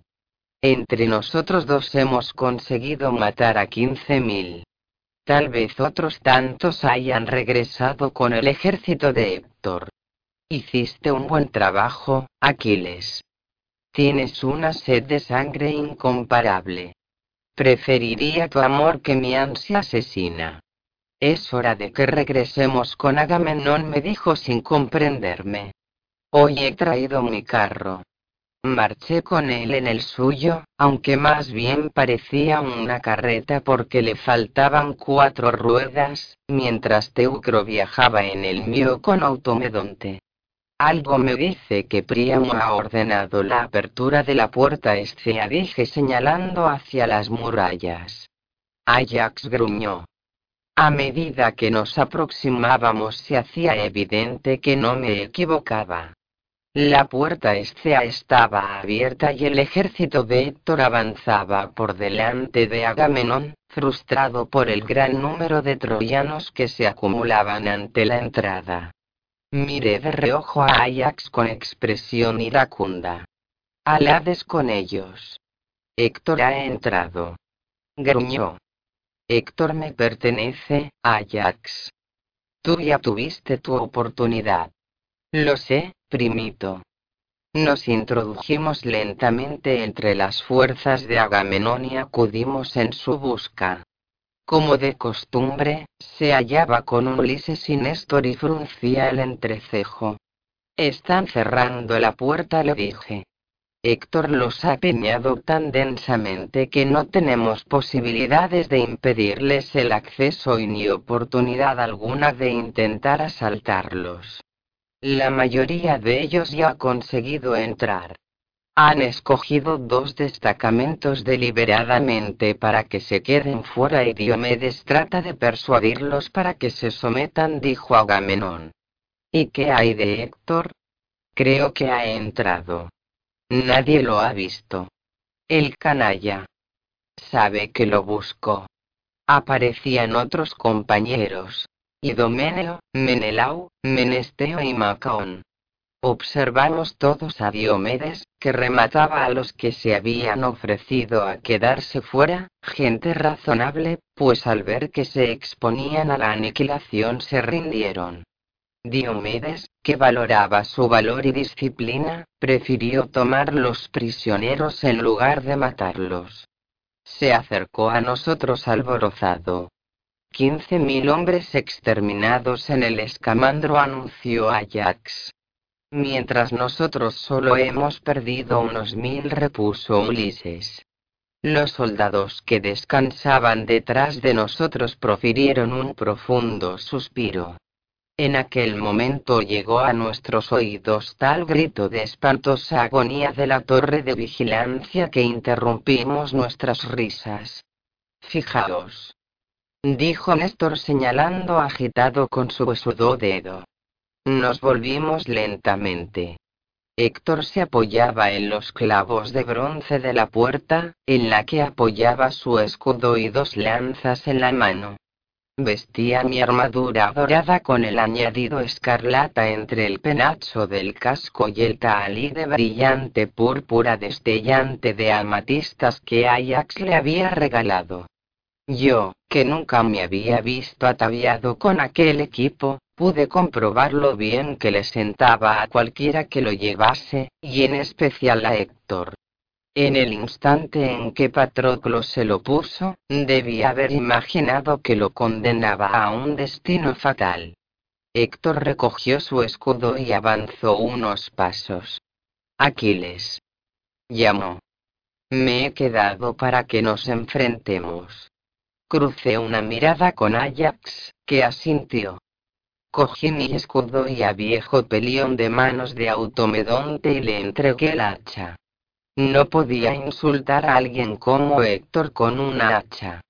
Con la garganta oprimida por el temblor y la alegría me aparté de las filas de los soberanos y acudí a reunirme con él midiendo mis pasos, como quien se dispone al sacrificio. Yo no empuñaría la lanza ni tampoco él. Nos detuvimos a tres pasos de distancia, decididos ambos a descubrir qué clase de hombre era el otro, nosotros, que nunca nos habíamos visto a menor distancia que un tiro de lanza. Teníamos que hablar antes de que comenzase el vuelo y nos aproximamos poco a poco, hasta que casi pudimos tocarnos.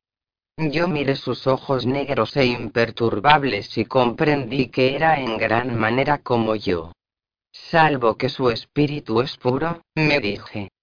Es el perfecto guerrero. Lo amaba mucho más que a mí mismo, más que a Patroclo, a Briseida o a mi padre, porque era yo mismo en otro cuerpo. Él era el precursor de la muerte, tanto si me asestaba el impacto mortal como si yo duraba unos días más hasta que algún otro troyano acabase conmigo. Uno de los dos debía perecer en el duelo. El otro, poco después, porque así se había decidido cuando se entretejieron los hilos de nuestros destinos. Han sido muchos años, Aquiles comenzó. De pronto se interrumpió, como si no pudiera expresar sus sentimientos con palabras. Héctor, hijo de Príamo, ojalá hubiéramos podido ser amigos. Pero no puede olvidarse la sangre que ha corrido entre nosotros. Mejor morir a manos de un enemigo que de un amigo, respondió. ¿Cuántos hombres han perecido en el escamandro? Quince mil. Será la caída de Troya. Solo cuando yo haya muerto. No lo verán mis ojos. Ni los míos. Ambos hemos nacido solo para la guerra. Lo que de ella resulte no nos importa, y me place que así sea. ¿Está tu hijo en edad de vengarte, Héctor? No. Entonces te llevo ventaja. Mi hijo vendrá a Troya a vengarme, y Ulises procurará que el tuyo no viva lo suficiente para lamentar su escasa edad. Se le mudó el rostro. Helena me advirtió de que desconfiase de Ulises. ¿Es hijo de un dios? No, su padre es un villano. Yo lo consideraría el espíritu de Grecia. Ojalá pudiera prevenir a mi padre sobre él. No vivirás para ello. ¿Acaso acabe yo contigo, Aquiles? Si lo haces, Agamenón ordenará que te reduzcan. Permaneció unos instantes pensativo. ¿Dejas mujeres que lloren por ti? ¿Un padre? No moriré olvidado. Y en aquel momento nuestro amor ardió con más fuerza que nuestro odio. Tendí bruscamente la mano antes de que aquellos fervientes impulsos pudieran morir en mí. Héctor me cogió por la muñeca. ¿Por qué te has quedado para enfrentarte conmigo? Apretó los dedos y el dolor ensombreció su rostro. ¿Cómo podía regresar? ¿Cómo mirar a mi padre sabiendo que por mi irreflexión y necedad hemos perdido tantos miles de hombres? Debí haberme retirado a Troya el día que maté a tu amigo, el que vestía tu armadura. Polidamante me advirtió de ello, pero yo no le hice caso. Deseaba enfrentarme contigo. Esa es la verdadera razón por la que mantuve nuestro ejército en la llanura. Retrocedió unos pasos, me soltó el brazo y de nuevo me miró como a un enemigo. Te he estado observando con esa hermosa armadura de oro, Aquiles, y he decidido que debe de ser de oro macizo y que su peso ha de abrumarte. Mi armadura es mucho más ligera. Por ello, antes de que crucemos nuestras espadas, te desafío a una carrera. Y, tras pronunciar aquellas palabras, puso pies en polvorosa. Permanecí unos instantes inmóvil y eché a correr tras él. Una idea inteligente la tuya, Héctor, pero has cometido un error. ¿Por qué intentar alcanzarlo? En breve él tendría que volverse y enfrentarse conmigo a un cuarto de legua de la puerta Escea, en dirección a nuestro campamento. Su dirección, las murallas de Troya proyectaban un enorme contrafuerte hacia el sur y allí le interceptó el paso el ejército griego. Advertí que respiraba con facilidad, tal vez mi lucha con el viejo escamandro me había inspirado alientos renovados. Regresó y yo me detuve. Aquiles. Gritó. Si te doy muerte, te juro que devolveré intacto tu cadáver a tus hombres. Prométeme que harás lo mismo en mi caso. No. He jurado entregarle tu cuerpo a Patroclo. Sentí una ráfaga de viento en la cabeza y se me llenaron los ojos de polvo. Héctor alzaba ya su brazo, viejo pelión ya había salido despedido de mi mano. Su lanzamiento había sido atinado, pues el eje rebotó en el centro de mi escudo mientras que viejo pelión caía lánguidamente ante mis propios pies. Héctor lanzó su segundo proyectil sin darme tiempo a recoger mi lanza, pero el caprichoso viento viró de nuevo y no logré recuperarla. Héctor desenvainó su espada del tal y púrpura de Ajax y arremetió contra mí. Se me presentaba un dilema. Conservar el escudo y protegerme de un brillante adversario o arrojarlo a un lado y luchar libre de obstáculos. Podía resistir la armadura pero el escudo era demasiado pesado. De modo que me desprendí de él y me enfrenté a Héctor con la espada. Aunque ya se hallaba dispuesto para el ataque, le fue posible detenerse y se liberó también de su escudo. Cuando nos encontramos descubrí el inmenso placer que da luchar con un rival perfecto. Detuve el descendente tajo de su espada con la mía y nuestros brazos permanecieron rígidos mientras ninguno de los dos cedía. Saltamos hacia atrás al tiempo y nos rodeamos uno a otro, buscando cada uno su oportunidad. Las armas silbaron una canción mortal mientras cortaban el aire. Le produje un arañazo en el brazo izquierdo cuando él arremetía contra mí, pero en el mismo cruce de armas él acertó en el cuero que me protegía el muslo y rasgó la carne por debajo. Ambos sangrábamos, pero ninguno se detuvo a examinar sus heridas. Estábamos ansiosos por acabar. Estocada tras estocada, las hojas destellaban, descendían, eran desviadas y arremetían de nuevo. Cambié de lugar prudentemente tratando de conseguir una oportunidad. Héctor era algo más pequeño que yo, por consiguiente mi armadura debía presentar alguna imperfección, algún lugar donde no se hallara adecuadamente protegido. ¿Pero dónde? Estuve a punto de acertarle en el pecho pero se ladeó con rapidez y, cuando levantó el brazo, advertí que la coraza se abría por la parte del cuello donde el casco no cubría por completo. Retrocedí obligándole a seguirme, maniobrando para adoptar una postura mejor. Y entonces sucedió la enojosa debilidad de los tendones de mi talón derecho, que me retorcieron el pie y me hicieron tropezar. Pero, mientras sofocaba un grito de horror, mi cuerpo compensaba el desequilibrio y me mantenía erguido aunque dejándome totalmente desprotegido ante la espada de Héctor. Mi adversario advirtió al punto la ocasión y arremetió contra mí con la velocidad de una serpiente, levantando el arma para asestarme el golpe mortal y con la boca abierta para proferir un salvaje grito de alegría. Su coraza, mi coraza se desvió de la parte izquierda de su cuello y yo me lancé contra él en aquel mismo momento. En cierto modo, mi brazo resistió la poderosa fuerza de su brazo y su espada descendió y chocó con la mía con estrépito.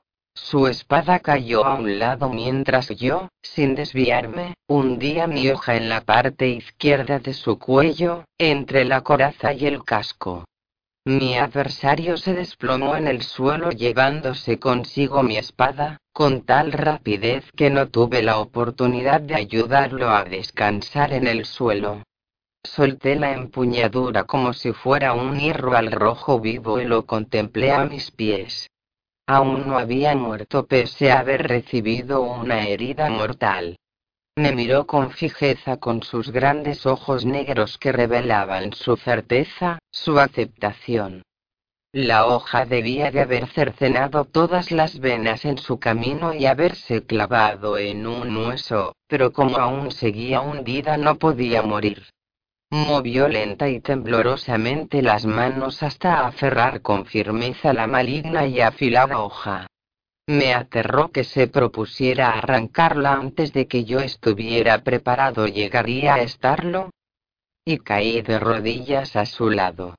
Pero en aquellos momentos yacía inmóvil y respirando con dificultades, y crispaba los dedos en torno a la hoja mientras goteaba la sangre de sus laceradas manos. Has luchado bien, dijo. Movió los labios, ladeó un poco la cabeza por su esfuerzo al intentar hablar y la sangre manó a chorros, brutalmente. Le cogí el rostro con las manos empapadas en ella.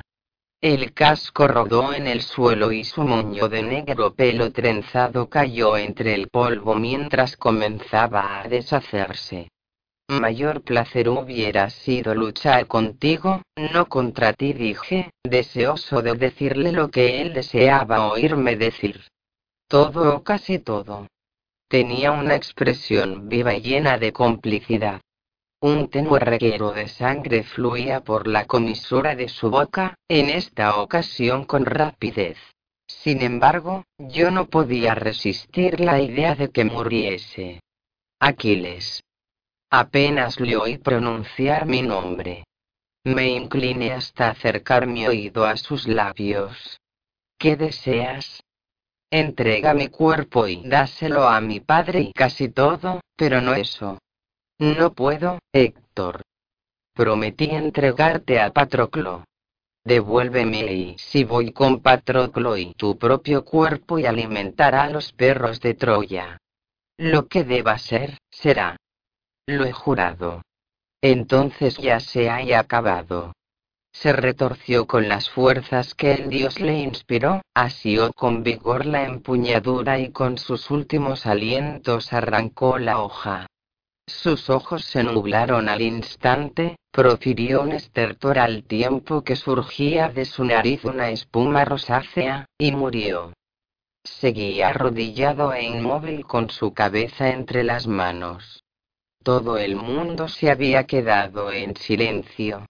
Las almenas que se levantaban inmensas junto a mí eran tan pétreas como el cadáver de Héctor. Y tampoco llegaba murmullo alguno desde el ejército de Agamenón, que se encontraba a mis espaldas. Qué hermoso era aquel troyano gemelo mío, mi mejor mitad. Y cuánto lloraba su marcha. Y qué dolor. Qué pena. ¿Por qué lo amas, Aquiles, si él me ha matado? Me levanté bruscamente entre los apresurados latidos de mi corazón. Había sonado en mi interior la voz de Patroclo. Héctor estaba muerto. Yo había prometido matarlo y ahora, en lugar de regocijarme, lloraba. Lloraba mientras Patroclo yacía inerte sin el precio de su transporte por el río.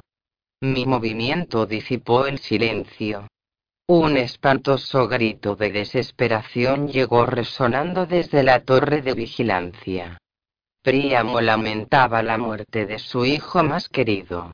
Otras voces lo secundaron y el aire se llenó de lamentos femeninos, de hombres que clamaban a sus dioses y del sordo tamborileo de los puños en los pechos como tambores fúnebres y detrás de mí el ejército de Agamenón me vitoreaba sin descanso.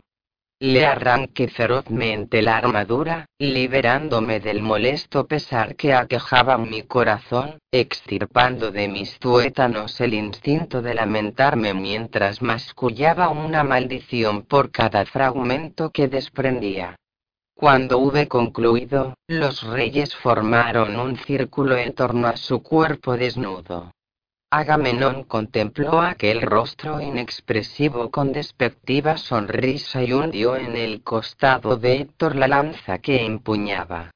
Su ejemplo fue secundado por todos los demás, que infligieron al pobre indefenso guerrero los golpes que no habían podido darle en vida. Me volví asqueado, aprovechando la oportunidad para avivar mi ardiente ira y enjugar así mis lágrimas. Cuando de nuevo me volví descubrí que solo Ajax se había abstenido de insultar el cadáver de Héctor. ¿Cómo podían tacharlo de rústico cuando era el único que comprendía? Aparté bruscamente a Agamenón y a los demás. Héctor me pertenece. Tomad vuestras armas e idos. Retrocedieron repentinamente avergonzados, de modo que casi parecían una manada de perros sarnosos apartados de la carne rogada. Extraje el talí púrpura de la hebilla de la coraza y desenfundé mi daga, con la que corté las partes más delgadas de sus talones. Pasé por ellas el cuero teñido e incrustado mientras Ajax, con rostro impasible, observaba el destino final de su regalo. Automedonte acercó mi carro y yo aseguré el talí en su respaldo. Apéate le dije a mi auriga. Conduciré yo mismo. Mis tres corceles blancos corcoveaban al olfatear la muerte, pero cuando enrollé las riendas en mi puño se tranquilizaron. Conduje el carro de un lado a otro bajo la torre de vigilancia, entre las expresiones de dolor procedentes de lo alto de las murallas de Troya y las exclamaciones de júbilo del ejército de Agamenón. Los cabellos de Héctor se habían destrenzado y se arrastraban por la tierra pisoteada, enredados y agrisados mientras sus brazos yacían inertes a ambos lados de su cabeza. En doce ocasiones fustigué a mis caballos entre la torre de vigilancia y la puerta Escea, exhibiendo las perdidas esperanzas de Troya bajo sus propias murallas y proclamando nuestra inevitable victoria. Luego regresé a la playa. Patroclo yacía estático y amortajado en sus andas. En tres ocasiones rodé la plaza, luego desmonté y solté el talí. Me fue fácil coger en brazos el cuerpo inerte de Héctor. Sin embargo, en cierto modo, arrojarlo al suelo, dejarlo tendido de forma desmañada a los pies de Patroclo me resultó muy difícil pero así lo hice. Briseida se apartó a un lado, asustada. Me desplomé en su silla con la cabeza sobre las rodillas y de nuevo me eché a llorar. Ven a casa, Aquiles. Me dijo. Alcé la mirada con la intención de negarme. Ella también había sufrido, no podía permitir que padeciera por más tiempo. Así pues, me levanté aún llorando y marché con ella a mi casa.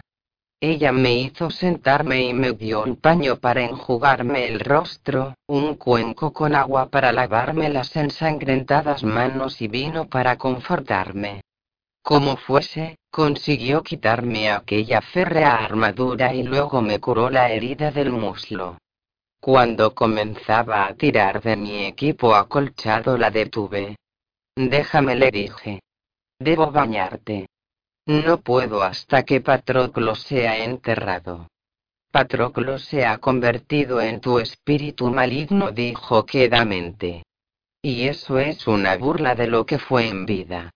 Salí de la casa con ardiente mirada de reproche y anduve, no hasta la plaza donde yacía Patroclo, sino hasta los guijarros, y allí me desplomé como una piedra más. Me dormí sumido en una especie de trance de paz profunda hasta que en el abismo anodino donde me hallaba inmerso apareció una blancura fibrosa, resplandeciendo con luz sobrenatural y entre cuyas tenues espirales se cernía el negro abismo. Desde la distancia se introdujo aún más próximo al centro de mi mente cobrando forma y opacidad a medida que se acercaba hasta que se detuvo frente al núcleo de mi espíritu en su configuración final. Patroclo contemplaba mi desnudez con sus tranquilos ojos azules, su delicada boca tenía una dura expresión, tal como yo la recordaba en sus últimos momentos, y sus rubios cabellos estaban manchados de rojo. Aquiles, Aquiles. Susurró con voz que a un tiempo era y no era la suya, lúgubre y estridente. ¿Cómo puedes dormir cuando yo aún no he recibido sepultura ni he podido cruzar el río?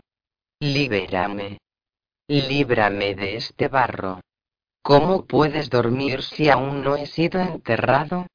Tendí los brazos para suplicar su comprensión y traté de explicarle por qué lo había dejado luchar en mi lugar balbuceando una explicación tras otra. Intenté abrazarle pero me encontré con el vacío, la sombra se encogió y se diluyó en la oscuridad hasta que se desvaneció el último murmullo de su voz de murciélago, hasta que la última fibra de su luminiscencia se disipó en la nada. En la más absoluta nada. Grité y al despertarme aún gritando me encontré sujeto por una docena de mirmidones. Me liberé de ellos con impaciencia y marché dando traspiés entre las naves. Los hombres, agitados, se preguntaban entre sí de dónde procedían aquellos espantosos gritos. La luz gris del amanecer me mostraba el camino. El viento de la noche había tirado el sudario al suelo, los mirmidones que formaban su guardia de honor no se atrevían a aproximarse para recogerlo.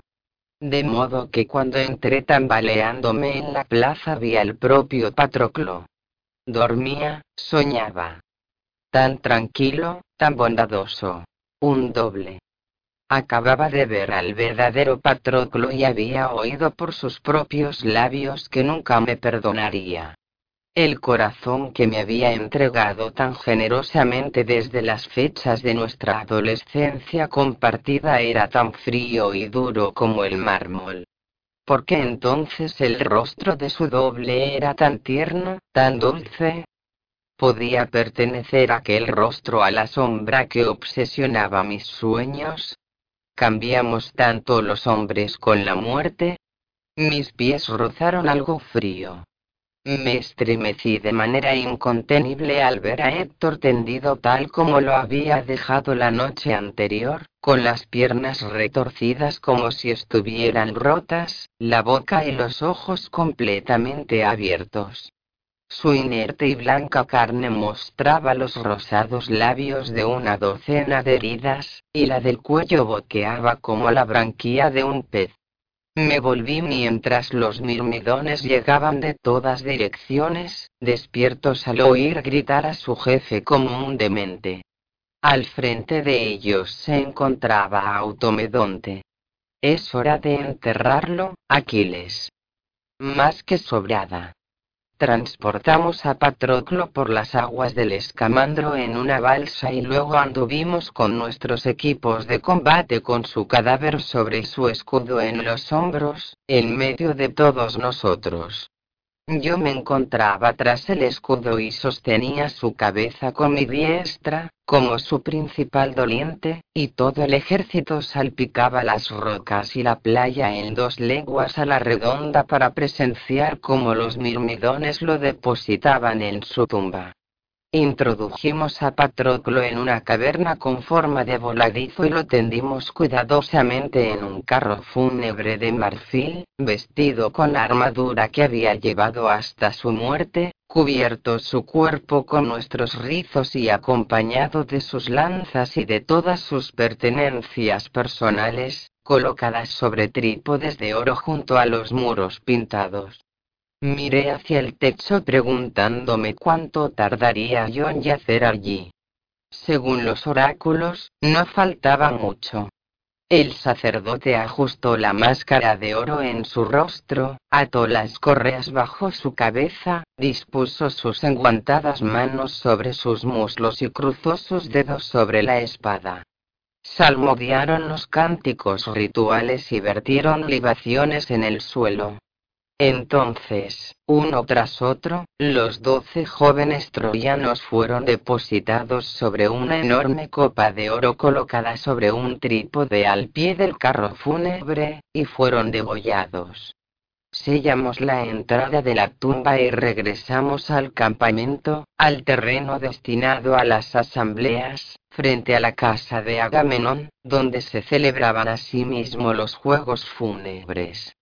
Yo preparé los premios y llevé a cabo el triste acto de entrega a los ganadores y, acto seguido, mientras los demás celebraban el banquete, regresé solo a mi casa.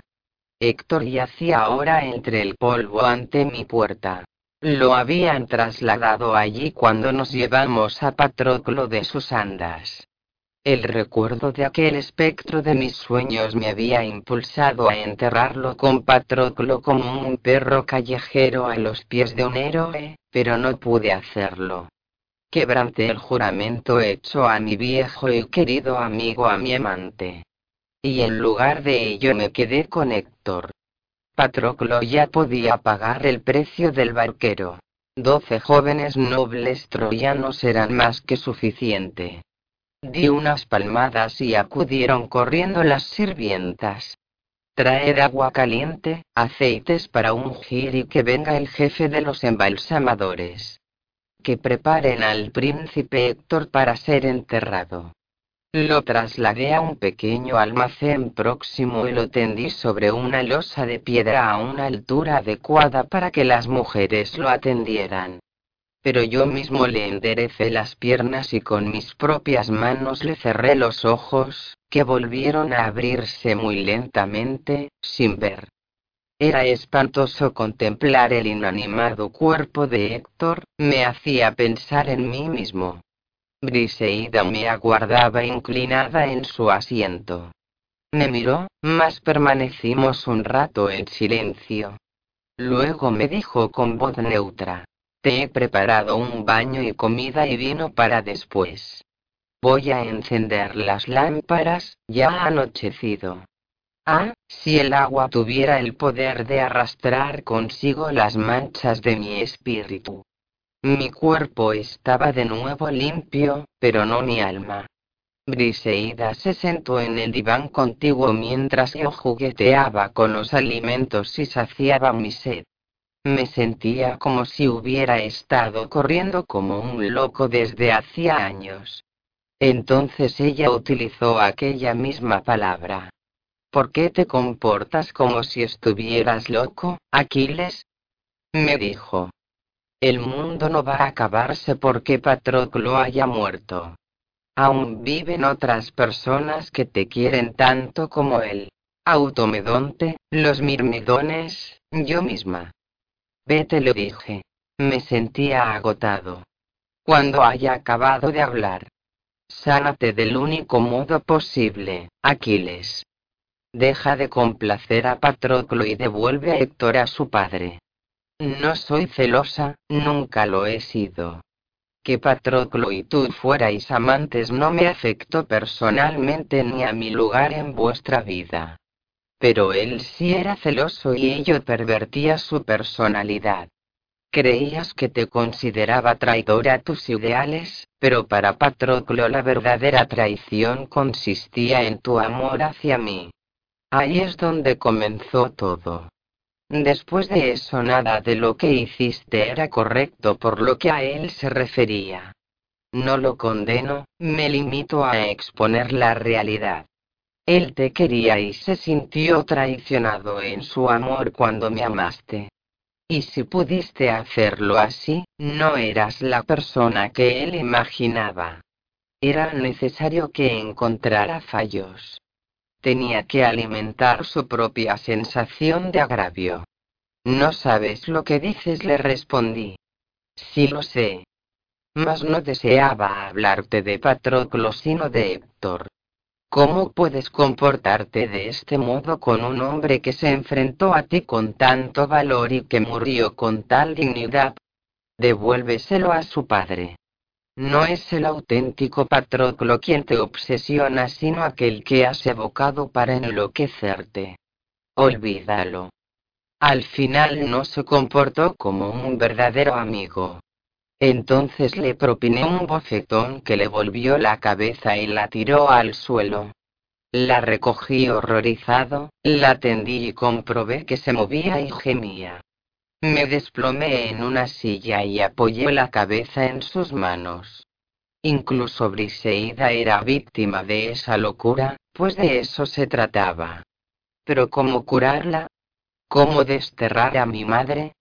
Sentí que me hacían de las piernas y que tiraban débilmente del borde de mi faldellín. Levanté la cabeza horrorizado para ver al nuevo visitante que acudía a atormentarme y me sorprendió encontrarme con un hombre muy anciano de cabellos blancos y rostro contraído. Era Príamo. No podía ser otro. Aparté los codos de las rodillas y él me cogió las manos y me las besó repetidamente vertiendo sus lágrimas en la misma piel en la que había vertido su sangre Héctor. Devuélvemelo. Devuélvemelo. No alimentes a tus perros con él. No lo dejes solo y sin purificar. No le niegues un duelo adecuado. Devuélvemelo. Miré a Briseida, que estaba erguida en su asiento con los ojos llenos de lágrimas contenidas. Siéntate, señor, le dije al tiempo que lo ayudaba a levantarse y lo acomodaba en mi silla. Un rey no debería rogar. Siéntate. En aquel momento apareció Automedonte en la puerta. ¿Cómo llegó hasta aquí? Le pregunté. En un carro tirado por mulas y guiado por un muchacho idiota, y lo digo literalmente. Una pobre criatura que murmuraba incoherencias. El ejército aún celebra el festín y el guardián del paso superior es Mirmidón. El anciano le dijo que tenía que tratar algo contigo. Puesto que el carro estaba vacío y nadie iba armado, los dejó pasar.